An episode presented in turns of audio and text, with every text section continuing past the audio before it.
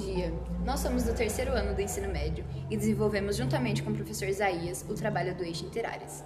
Pesquisa em Foco, neste ano de 2020, e iremos falar um pouco sobre nossa linha do tempo. Em janeiro, o professor realizou apresentações via PowerPoint sobre o que se tratava o Eixo Interáreas, Pesquisa em Foco e seus principais objetivos, segundo o guia do SESI São Paulo. Em fevereiro, o professor solicitou pesquisas direcionadas com os seguintes questionamentos as competências gerais da BNCC, Base Nacional Comum Curricular, o que é uma pesquisa científica, quais são as normas da ABNT, Associação Brasileira de Normas Técnicas, para a realização de uma pesquisa científica, projeto de pesquisa Como Fazer, metodologia do trabalho científico, como realizar um TCC, trabalho de conclusão de curso. A sala foi dividida em cinco grupos, cada grupo ficou com um tema. Em março, iniciamos a apresentação de seminários dentro de cada tema escolhido. No mês de abril, tivemos férias coletivas. Quando retornamos no mês de maio, as aulas seriam de forma não presencial, pela plataforma Conexão Digital e pelo Teams do Office 365. Dessa forma, o término das apresentações dos seminários foram em aulas síncronas, virtualmente. Nesse mesmo mês, iniciamos um debate para a escolha do nosso tema de pesquisa. O tema escolhido foi violência. Posteriormente, o professor vinculou documentários do jornal O Globo com o tema Brasil, um país violento.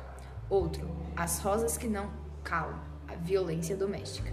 Depois, realizamos discussões sobre esses temas no fórum da plataforma Conexão Digital. No mês de junho, o professor vinculou um documentário do Drauzio Varela com o tema Descriminalização das drogas e violência dentro da, da população carcerária no Brasil e realizamos discussões no fórum da plataforma Conexão Digital.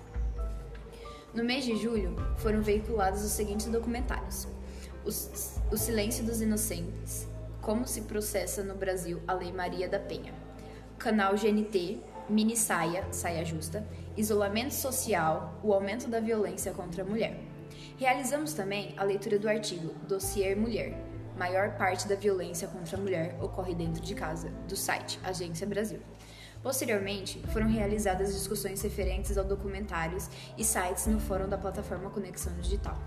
Já no mês de agosto, o professor disponibilizou na plataforma os seguintes sites para leitura e reflexão: Instituto Maria da Penha, Tipos de Violência, Revista Asmina, Violência, São Carlos Agora, DDM, Aprende Adolescente que matou um jovem de 16 anos aqui em São Carlos. Depois realizamos um bate-papo no chat do Teams sobre violência patrimonial, violência sexual, bullying, cyberbullying, descriminalização, violência física e violência psicológica. No mês de setembro, o professor disponibilizou na plataforma um artigo e um site para leitura, reflexão e base para a realização de uma redação. Artigo: Um vírus e duas guerras mulheres enfrentam em casa a violência doméstica e a pandemia de Covid-19. Ponte Jornalismo. Site: Programa de Proteção à Mulher sofre em desmonte. Órgão do Ministério da Mulher sofre redução do orçamento de 119 milhões de reais para 5,3 milhões de 2015 a 2020. Jornal O Estado de São Paulo. No mês de outubro, o professor colocou o link do site Violência no Brasil, toda a matéria, e foi solicitada a construção de um mapa mental. Em novembro, o professor realizou uma pesquisa no Forms do Office 365 sobre os possíveis produtos para apresentação final e começamos a confecção de nossos produtos. Agora, nesse mês de dezembro, integramos os seguintes produtos: a apresentação de slide, vítimas de violência, como respeitar e ajudar, apresentação de slides, dados estatísticos sobre a violência no Brasil, banners, violência contra a criança, contra a mulher, doméstica, patrimonial, psicológica, expressão artística, a sequência evolutiva da violência contra a mulher. Bom dia. Bom, pessoal, é isso aí. Essa foi a linha do tempo do terceiro ano do ensino médio do eixo integrador Interáreas. Pesquisa em foco neste ano de 2020.